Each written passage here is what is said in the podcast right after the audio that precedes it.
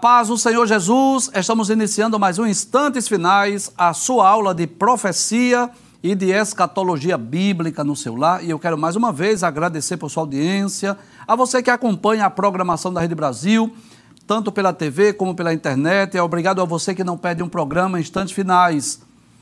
Eu gostaria de agradecer também a você pelas mensagens, obrigado por suas orações. Diariamente temos recebido dezenas de mensagens através do WhatsApp e eu quero dizer que a sua opinião é muito importante para nós. Se você deseja enviar uma mensagem, uma pergunta, uma crítica, opinião, sugestão, fique à vontade. O número do nosso WhatsApp é o 994661010. Que Deus te abençoe, que as bênçãos de Deus continuem sendo derramadas sobre a sua vida, sobre a sua família. Seja muito bem-vindo aos instantes finais. Se você está acompanhando diariamente o nosso programa, você sabe que nós estamos estudando sobre profetas e profecias e de forma mais específica sobre o ministério profético no Novo Testamento. Pode passar a tela, por gentileza? Isso, ministério profético no Novo Testamento. Nos programas anteriores, nós já estudamos sobre Jesus, o profeta por excelência, já estudamos sobre o dom ministerial de profeta, embora que nós tenhamos falado também sobre os demais dons ministeriais, mas demos uma ênfase aí no dom ministerial de profeta, já estudamos sobre o dom de profecia, estudamos também sobre algumas profecias que foram proferidas por seres angelicais, estudamos também sobre a promessa do batismo com o Espírito Santo. Hoje nós estudaremos uma profecia que foi proferida por Simeão.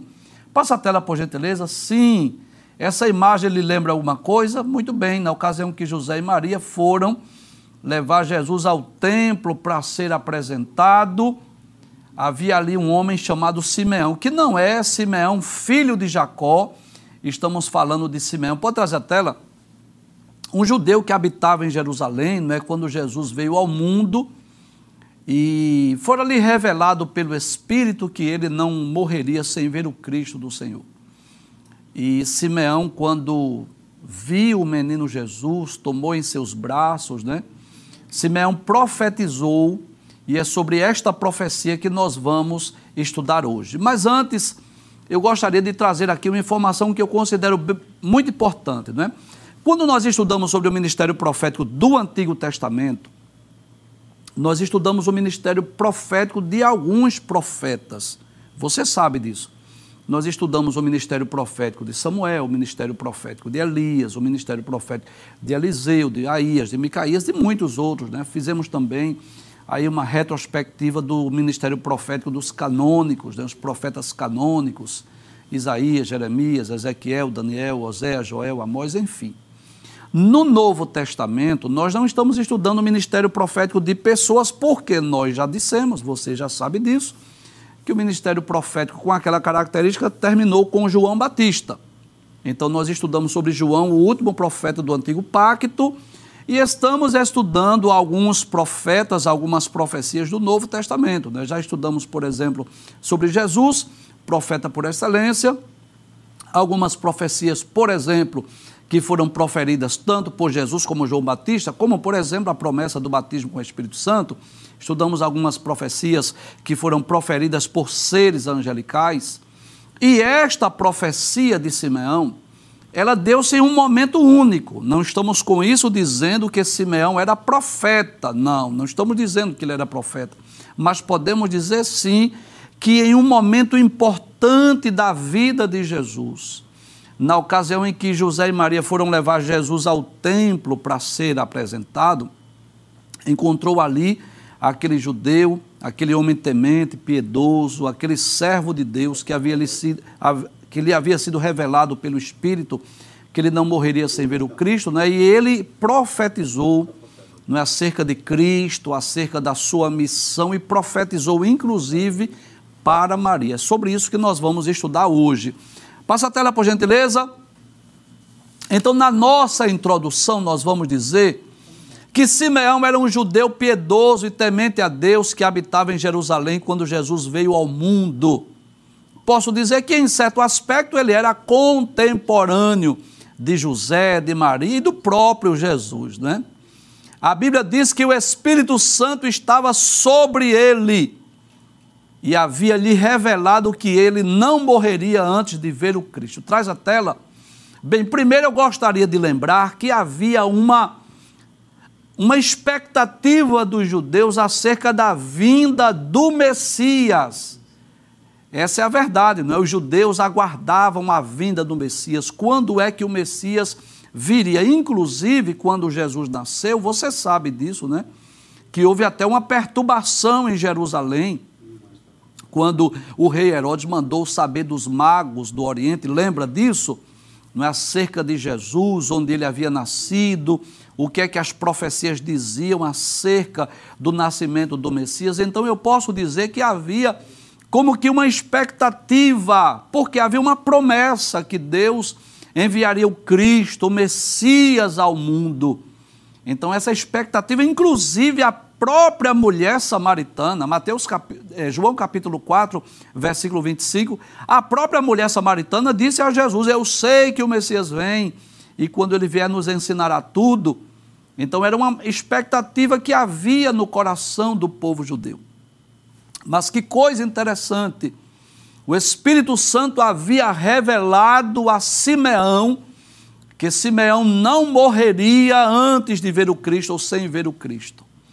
É como se Simeão guardasse essa promessa no coração e ele não sabia dizer quando nem como isso iria acontecer, mas uma certeza ele tinha que antes da sua morte ele veria o Cristo. Volta mais uma vez a nossa introdução. Aí, no dia em que José e Maria levaram o menino Jesus para o apresentarem, onde? Para o apresentarem no templo, o Espírito Santo conduziu Simeão ao templo, onde ele teve a oportunidade não apenas de ver a Jesus, mas também de profetizar acerca dele e de sua morte, como nós veremos a seguir. Mas antes de nós estudarmos essa profecia de Simeão, quais foram as palavras proferidas por Simeão acerca de Cristo e a sua profecia também acerca de Maria, eu gostaria de falar sobre esse momento muito marcante na vida de Jesus. Então, José e Maria levaram Jesus ao templo para que ele fosse apresentado. E é bom nós lembrarmos isso com muito respeito às pessoas de outras igrejas, de outras religiões, de credos distintos. Eu sei que nós estamos sendo assistidos não apenas por pessoas cristãs, mas por pessoas também de outras religiões.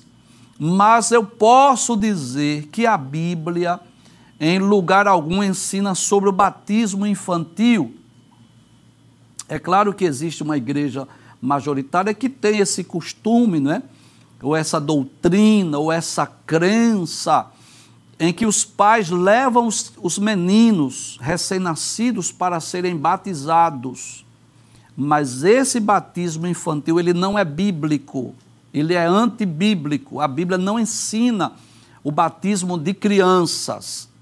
Observe que José e Maria não levaram Jesus para ser batizado, levaram para ser consagrado, para ser apresentado no templo.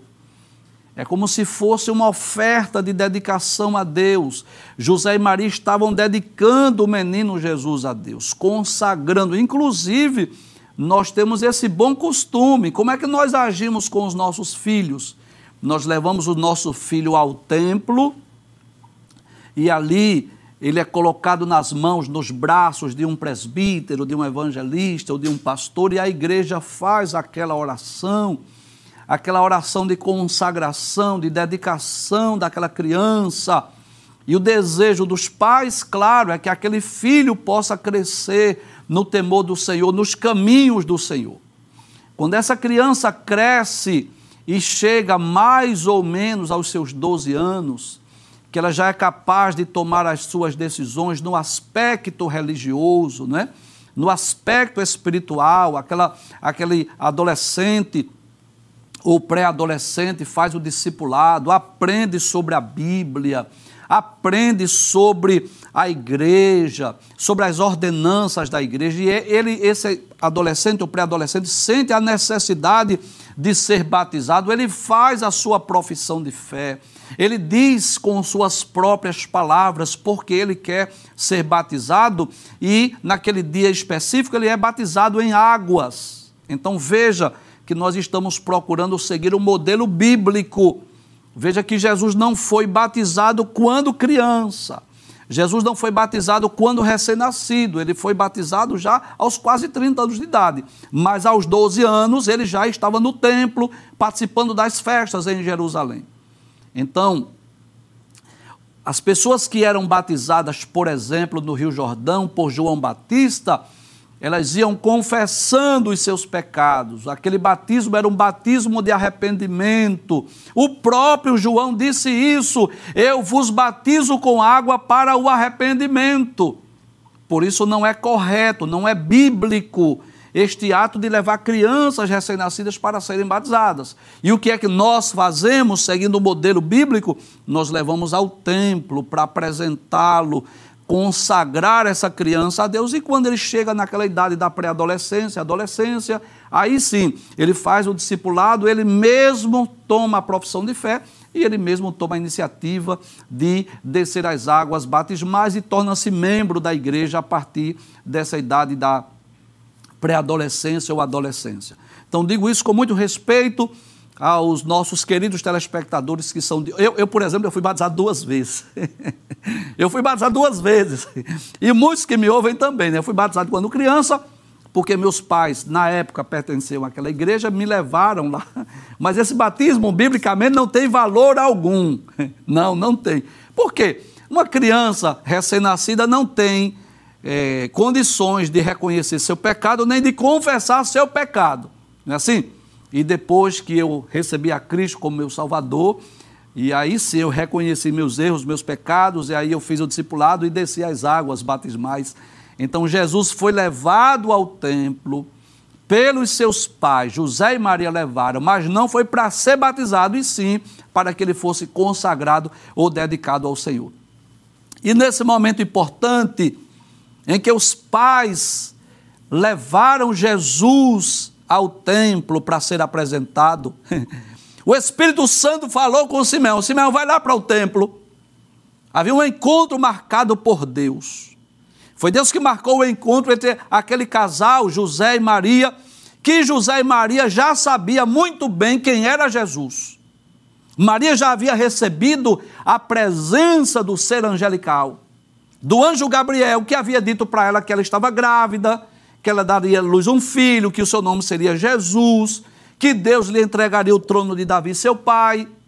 Em outra ocasião também, Maria vai à casa de Isabel, e quando chega na casa de Isabel, Isabel profetiza, porque diz que Maria era a mãe do Salvador. José também, nós já estudamos sobre isso, que José intentou deixar Maria secretamente, mas o anjo apareceu para ele em sonhos, dizendo: José, não temas receber Maria como tua esposa, porque o que nela está gerado é do Espírito Santo. Então José e Maria já sabiam que aquele menino é um menino diferente, era um menino especial, era uma dádiva de Deus, era o Cristo, o Messias. Mas eu vejo esse encontro de José, Maria, Jesus e Simeão não só como um cumprimento de uma promessa que Deus fez a Simeão, dizendo para ele que ele não morreria antes de ver o Cristo, mas eu vejo como uma comprovação, uma confirmação a mais para José e Maria, para que eles soubessem quem era aquele menino. Abra a tela, por gentileza, vamos ler o texto. Isso está. É, passa a tela, por favor é, em Lucas capítulo 2, a partir do versículo 26, e para facilitar a nossa compreensão, hoje nós vamos citar o texto da nova Almeida atualizada, é uma, uma versão mais atualizada. Aí diz assim a palavra de Deus: E em Jerusalém, Jerusalém havia um homem chamado Simeão, e este homem era justo e piedoso, ou seja, veja as virtudes deste homem. Era um homem justo, ou seja, que procurou andar em, é, em justiça, em retidão, era um homem piedoso, de um coração piedoso, de um coração bondoso, e esperava a consolação de Israel. Professor, O senhor pode me explicar esta frase? Ele esperava a consolação de Israel? Sim. É bom lembrar que nos dias que Jesus veio ao mundo, quem era que dominava sobre os judeus, sobre Israel? Isso, o Império Romano. O Império Romano dominava sobre o mundo da época. E os judeus que liam as sagradas escrituras, liam as escrituras sagradas do Antigo Testamento, sabia disso que Deus havia levantado a Davi como rei, que Deus havia prometido uma perpetuação daquele reinado, que levantaria um rei da descendência de Davi. Então, esperar a consolação de Israel era como se os judeus vivessem naquela expectativa. Quando é que Deus vai cumprir a promessa? Quando é que Deus vai levantar esse rei é, da descendência de Davi? Quando é que esse Cristo irá reinar sobre nós? O desejo do judeu qual era? Sair do jugo de Roma. E aí nos faz lembrar alguns, alguns momentos de escravidão do povo de Israel. Eles foram escravos lá no Egito, estavam dominados pelo Faraó nos dias de Moisés, você lembra disso? Eles também, no período do cativeiro babilônico, foram subjugados, dominados pela Babilônia nos dias de Daniel, Sadraque, Mesaque, Abednego. Depois da Babilônia veio o Império Medo-Persa, os persas que dominaram o mundo. Depois veio o Império Grego. E nos dias que Jesus veio ao mundo, eles estavam sendo dominados por Roma. O Império Romano dominava o mundo, inclusive sobre o povo judeu. Então, quando diz que Simeão aguardava a consolação de Israel, era como se ele guardasse no coração, não é? Aquela promessa, aquela expectativa, aquela esperança. Quando é que o Cristo, o Messias, o Rei da descendência de Davi, virá para reinar sobre nós, para nos tirar do jugo de Roma? Mas que coisa interessante. Deus estava muito mais interessado em tirá-los do, do jugo do pecado, do domínio do pecado, do que mesmo de uma libertação política. Eles estavam precisando muito mais de uma libertação espiritual do que de uma liberdade política. Volta o texto mais uma vez. Aí diz a palavra de Deus que Simeão era justo, que ele era piedoso, que ele esperava a consolação de Israel. Olha que coisa interessante! E o Espírito Santo estava sobre ele. Traz a tela. Você sabe disso? que no Antigo Testamento não houve um derramar do Espírito. No Antigo Testamento, o Espírito Santo agia sobre pessoas específicas. Era sobre reis, juízes, profetas, sacerdotes. Então, o Espírito Santo atuava, agia em ocasiões específicas sobre pessoas específicas. Não houve nas páginas do Antigo Testamento um derramado do Espírito sobre toda a carne, sobre toda a nação, não.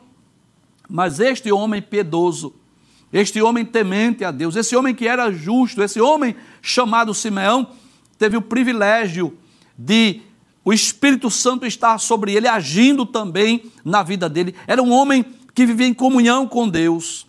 Era um homem piedoso, temente, que procurou aproximar-se de Deus e o Espírito Santo estava sobre ele. Volta a tela mais uma vez. Aí o texto diz: ele tinha recebido uma revelação do Espírito Santo. Olha, que revelação maravilhosa. Olha que promessa gloriosa. E que revelação era essa que ele recebeu do Espírito Santo de que não morreria antes de ver o Cristo do Senhor. Glória a Deus. Que privilégio para Simeão.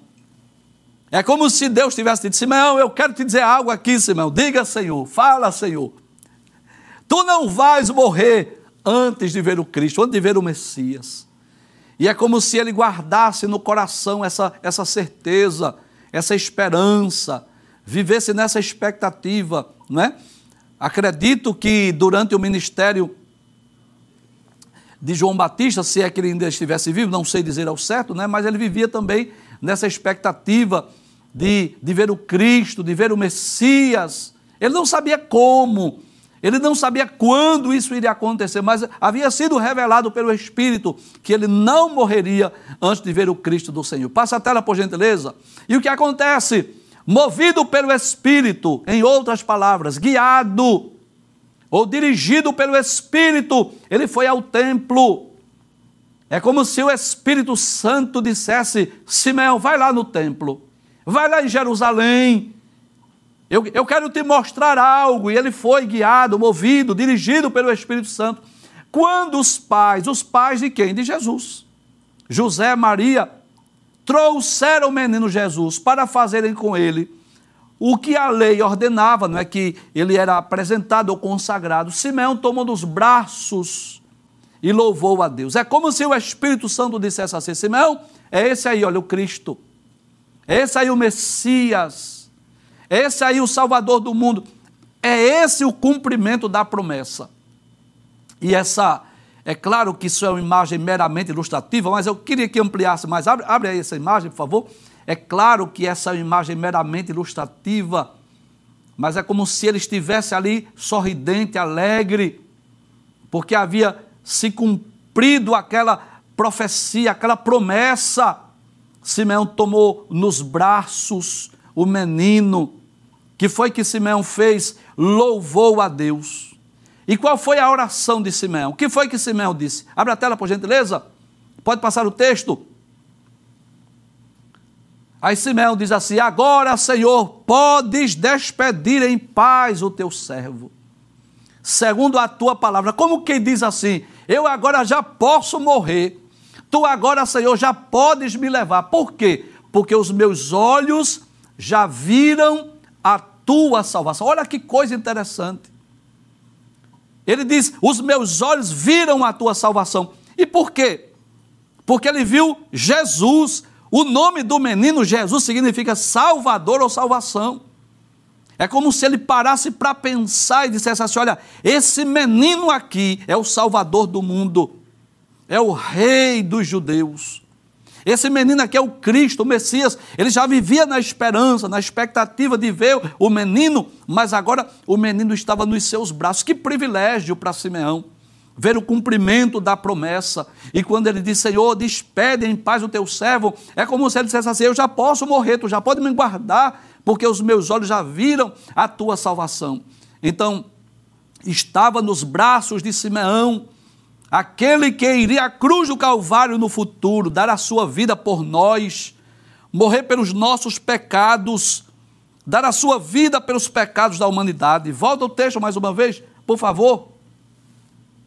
Aí diz assim: a qual preparaste diante de todos os povos. Olha a profecia de Simeão os meus olhos já viram a tua salvação, a qual preparaste diante de todos os povos, luz para a revelação aos gentios e para a glória do teu povo e do teu povo de Israel. Olha que coisa extraordinária. Às vezes a gente lendo a Bíblia, a gente não percebe os detalhes, a riqueza dos detalhes. Glória a Deus. Mas Simeão estava profetizando que aquele menino não seria apenas a luz para os judeus, mas para os gentios. E você sabe disso, que os judeus pensavam que o Messias era só para eles. Os judeus pensaram que a salvação era só para eles. Você lembra do programa que nós é, gravamos aqui, que nós explicamos sobre a descida do Espírito Santo lá na casa de Cornélio. Lembra disso? Que Pedro não, não queria ir, foi preciso um, um anjo aparecer a Cornélio para mandar chamar Pedro, foi preciso Pedro ter uma visão de um grande lençol com quadrúpedes e répteis e ouvir a voz de, de Deus dizendo assim: Pedro mata e come. Lembra disso? O Espírito Santo teve que dizer assim: Pedro, vai com eles porque foi eu que tive. Porque na mente do judeu a salvação era só para eles. Os judeus pensavam que a salvação iria abranger só a descendência de Abraão, Isaac e Jacó. E você já, até, já ouviu isso. Você até já ouviu que nós só fomos salvos por conta da incredulidade dos judeus. Está errado. O desejo de Deus é salvar o mundo inteiro. claro, não é só judeu, não. Vamos para a Bíblia? Vamos. João 3,16. Porque Deus amou o isso, o mundo, o mundo aí é a humanidade, não foi só os judeus, que deu seu Filho unigênito para que todo aquele que nele crê não pereça, mas tenha a vida eterna. Todo aquele, não é só o judeu. É, Paulo diz não é, que o evangelho, é, em Romanos 1, 16, 17, eu não me envergonho do evangelho, porque é o poder de Deus para a salvação de todo aquele que crê. Primeiro do, do judeu e também do grego. O grego aí são os gentios. Tito 2 e 11, Paulo diz que a graça de Deus se ha manifestado trazendo salvação a todos os homens. Olha que coisa interessante. Na grande comissão, Jesus disse, Marcos 16 e 15, ide por todo o mundo, pregai o evangelho a toda criatura, não é só aos judeus. Em Atos 1 e 8, Jesus disse: Vocês vão receber o poder do Espírito Santo e vocês serão minhas testemunhas em Jerusalém, Judéia, Samaria e até os confins da terra. Primeira Epístola de João, capítulo 2, versículos 1 e 2, João diz assim: Filhinhos, essas coisas eu vos escrevo para que vocês não pequem, mas se alguém pecar, nós temos um advogado para com o Pai, Jesus Cristo justo. Ele é a propiciação pelos nossos pecados, mas não apenas dos nossos, mas do mundo inteiro. Glória a Deus.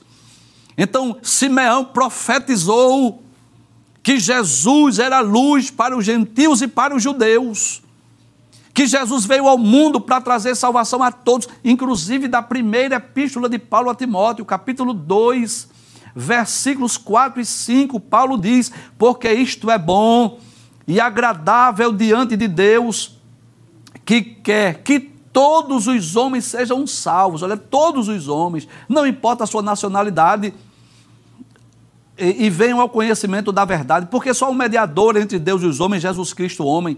Lá em Apocalipse capítulo 5, versículo 9, aquele cântico celestial diz assim: Digno és de abrir o livro e de desatar os seus selos, porque foste morto. Olha aí, e com o teu sangue compraste para Deus homens de toda raça, tribo, língua e nação. Então os judeus pensavam que a salvação era só para eles, mas Simeão, quando, quando pega o menino Jesus nos braços, Simeão diz que esse menino, que esta salvação não era só para judeu, era luz para os gentios. Volta o texto mais uma vez para nós conferirmos. Aí diz assim: porque os meus olhos já viram a tua salvação, a qual preparaste diante de todos os povos. Olha que coisa maravilhosa! Luz para a revelação aos gentios. Glória a Deus! Que profecia maravilhosa! proferida pelos, pelos lábios de Simeão. Volta o texto mais uma vez: luz para os gentios e para a glória do teu povo, é, do teu povo de Israel. Que coisa interessante. Ele primeiro menciona os gentios para depois mencionar os judeus. Mas não para por aí. Ele não profetiza apenas que Jesus seria luz, salvação para judeus e gentios. Ele não para aí. Continue. Passe o texto, por favor. Aí diz que os, o, o pai e a mãe do menino estavam admirados, né? Glória a Deus. Surpresos com o que dizia a respeito dele. Como quem diz assim? Como é que ele sabe? Glória a Deus. Quem foi que disse? Quem foi que disse a ele? Porque José e Maria já sabia quem era o menino. Aí Simeão os abençoou e disse a Maria, mãe do menino. Olha, olha a profecia de Simeão para Maria. Simeão agora vai ser profeta de Deus, vai profetizar para Maria. Esse que esse menino está destinado tanto para a ruína como para a elevação de muitos em Israel e para ser alvo de contradição. Olha, deixa eu ser sincero para você. Às vezes a gente lê o, o texto e assim, eu não estou entendendo. Quantas vezes, né? Não é assim? A gente está igual aquele eunuco que estava na carruagem lendo a profecia e não entendia. Foi preciso que Deus enviasse, não é? Felipe para poder sentar-se ali e explicar. Veja que texto difícil de nós entendermos. Volta mais uma vez. Simeão vai profetizar para Maria e diz assim: Eis que este menino está destinado tanto para a ruína como para a elevação de muitos em Israel e para ser alvo de contradição. Professor, pelo amor de Deus, me explique isso aí, eu vou explicar. Porque esse menino está destinado para a ruína. Como assim, professor? Como assim, Simeão? Traz a, traz a tela. Como é que tu disseste que esse menino. Tu, tu acabaste de dizer, Simeão, que esse menino é para a luz dos gentios. E como é que tu estás dizendo que ele será ruína para muito? Eu vou dizer: ruína para os incrédulos, ruína para os que o rejeitam, ruína para aqueles que não o querem servi-lo, para aqueles que não recebem como Salvador. Eu já disse aqui, mas eu vou dizer mais uma vez. Você sabe quem deveria ser as primeiras pessoas a receber o Messias, abraçar o Messias? Era a liderança judaica de Israel. E por que, professor? Muito simples isso. Eles tinham as escrituras nas mãos. Eles tinham os livros dos profetas. Era só ele ler a profecia e interrogar Maria e José. Era só ele ler as profecias e ver a vida de Cristo. O próprio Jesus disse assim: vocês examinam as Escrituras, porque vocês cuidam ter nela a vida eterna e vocês não creem em mim, vocês me rejeitam. Eram os primeiros que deveriam crer, que deve, deveriam aceitar, que deveriam abraçar o Messias, porque ele tem umas Escrituras na mão. Mas o que aconteceu com eles? Rejeitaram. A liderança religiosa, a liderança judaica de Israel, rejeitaram o Messias. Os fariseus, os saduceus, os, os escribas, aqueles que eram intérpretes da lei, aqueles que eram os mestres de Israel, foram os primeiros a rejeitar o Messias. Mesmo com tantas evidências, mesmo com tantas comprovações. Olha que coisa interessante. Muitas pessoas simples creram em Cristo, enquanto a liderança judaica, a liderança religiosa rejeitou. E eu posso dizer que essa profecia hoje ainda se cumpre. Eu vou repetir as palavras de, de Simeão. Que esse menino foi levantado para a ruína de muitos. Mas como assim? Para aqueles que rejeitam, para aqueles que desprezam, para aqueles que não creem, para aqueles que veem Jesus apenas como um Cristo histórico, como Jesus histórico, como um guia ou um fundador de uma religião, ou alguém diz que ele é um Marte. Mas Jesus é muito mais do que isso. Jesus não é apenas um guia, Jesus não é apenas um líder religioso, Jesus não é apenas o fundador do cristianismo, Jesus não é apenas um mártir, não, Jesus é muito mais do que isso. Ele é o Filho de Deus, ele é o Salvador do mundo, ele é o Messias, ele é o maior presente, a maior dádiva de Deus que veio ao mundo para morrer por nós, ele é o Salvador do mundo, ele é o Criador de todas as coisas. Jesus é muito mais do que o líder do cristianismo, e aqueles que o rejeitarem, Jesus será de ruína para eles. Agora, guarde o que eu estou lhes dizendo, porque eu vou falar com muita convicção. Haverá um dia que todos os homens, independente da sua nacionalidade, independente da sua religião, independente de sua cultura, independente de, de qualquer coisa, todos os homens vão reconhecer que Jesus é Deus. Paulo diz isso escrevendo aos Filipenses, capítulo 2, versículos 5 a 11, é um dos textos mais belos da Bíblia. Paulo diz assim: Contanto que haja em vós o mesmo sentimento que houve em Cristo Jesus, que mesmo sendo em forma de Deus, não teve por usurpação ser igual a Deus, mas aniquilou-se a si mesmo, tomando forma de servo, fazendo-se semelhante aos homens, e achado na forma de homem, humilhou-se até a morte, morte de cruz. Mas Deus o exaltou soberanamente e lhe deu nome que é sobre todo nome, para que ao nome de Jesus se dobre todos os joelhos dos que estão no céu, na terra e debaixo da terra, e toda língua confesse que Jesus Cristo é o Senhor para a glória de Deus Pai. Quando eu estudo sobre o juízo final, eu sempre gosto de falar desses personagens. Imagina, por exemplo, Sinédrio, que provocou Roma para que matasse Jesus. Aquela liderança religiosa de Israel que rejeitou Cristo Imagina Pilatos, imagina Herodes. Aquelas pessoas um dia estarão sentadas no banco de réu. Falo no sentido figurado. E Cristo será o juiz do que vai julgar o destino da sua alma. É por isso que Simeão diz que esse menino seria para a ruína de muitos. Volta o texto mais uma vez. Olha que coisa interessante.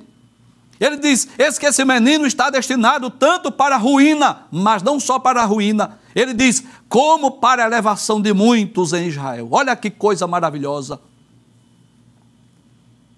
Ruína dos incrédulos, ruína para quem não crê, ruína para quem não acredita, mas elevação de muitos. Eu poderia citar muitos exemplos de pessoas que estavam lá no lamaçal do pecado, mas foram elevadas através da fé em Cristo. Eu poderia citar a mulher samaritana, eu poderia citar é, a, a própria mulher pecadora, lá de João capítulo 8, eu poderia citar o Gadareno e muitos outros.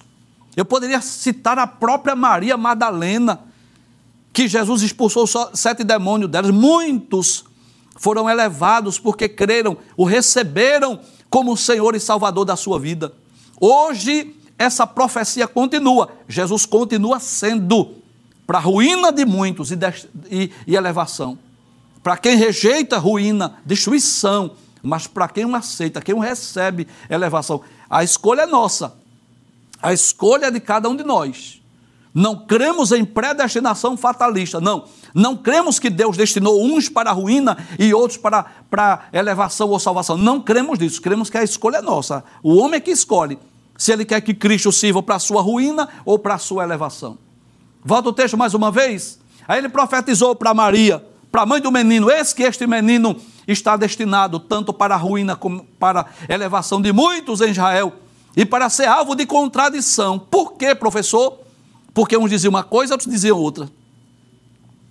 Uns diziam que ele é o Cristo, o Salvador do mundo, o Filho de Deus. Outros diziam, não, ele está cheio de pecado. Traz a tela. Ele, ele expulsa demônio por Beuzebu. Isso é um mentiroso. Ele está se passando pelo Filho de Deus. Esse não é o enviado de Deus. Então, por isso, contradição. Ainda hoje é a mesma coisa. Enquanto nós dizemos que Ele é o Cristo, o Messias, o Salvador do mundo, o Filho de Deus, há quem diga que Ele é um guia, um guru, um líder religioso. Observe Mateus 16. Jesus fez duas perguntas. Primeira, quem dizem os homens ser o Filho do Homem? E o que foi que disseram? Uns dizem que tu és Elias, Jeremias, João Batista, um dos profetas. E vós, quem dizes que eu sou? Aí Pedro disse: Eu digo que tu és o Cristo. Veja quantas contradições. Quantas contradições acerca de Cristo. Passa a tela para nós concluirmos o programa. Aí, Simeão continua dizendo: para que se manifestem os pensamentos de muitos corações. Como que diz assim? Os pensamentos dos corações dos homens vão se manifestar. Quando virem esse menino, quando virem este, este homem no seu ministério. Mas olha que coisa interessante, ele ainda diz a Maria: quanto a você, Maria, uma espada atravessará sua alma. E eu gostaria de deixar bem claro que existem duas linguagens na Bíblia, uma literal e uma figurada. E quando ele diz que uma espada vai atravessar a sua alma, não está falando no sentido literal não há registro que Maria tenha morrido assassinada por uma espada ou ferida por uma espada. Não. Isso é no sentido figurado, não é no sentido literal. E por que Simeão disse uma espada vai atravessar a sua alma? Porque Maria viu Jesus sendo crucificado.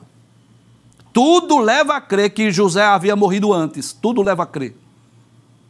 Porque na cruz, Jesus disse a João que cuidasse de Maria. Ele disse a João: Eis aí a tua mãe. E ele disse a Maria: Eis aí o teu filho, dizendo: João, cuida de, de minha mãe. É possível que José já tivesse morrido, mas Maria viu o, o seu filho sendo crucificado. Por isso que Simeão disse: Uma espada vai atravessar a sua alma. E essa profecia de Simeão cumpriu-se na íntegra. Jesus veio ao mundo para ser luz dos gentios e dos judeus. Jesus veio ao mundo para ser de elevação e de destruição para muitos, de acordo com as escolhas humanas. E como Simeão havia predito, havia profetizado, Jesus morreu de uma forma trágica, dolorosa e cruel. E Maria teve essa oportunidade de presenciar, de ver o seu filho sendo crucificado. Por isso, Simeão disse que uma espada iria atravessar a sua alma, fala das dores que uma mãe sentiria, né? Que Maria iria sentir ao ver o seu filho sendo crucificado.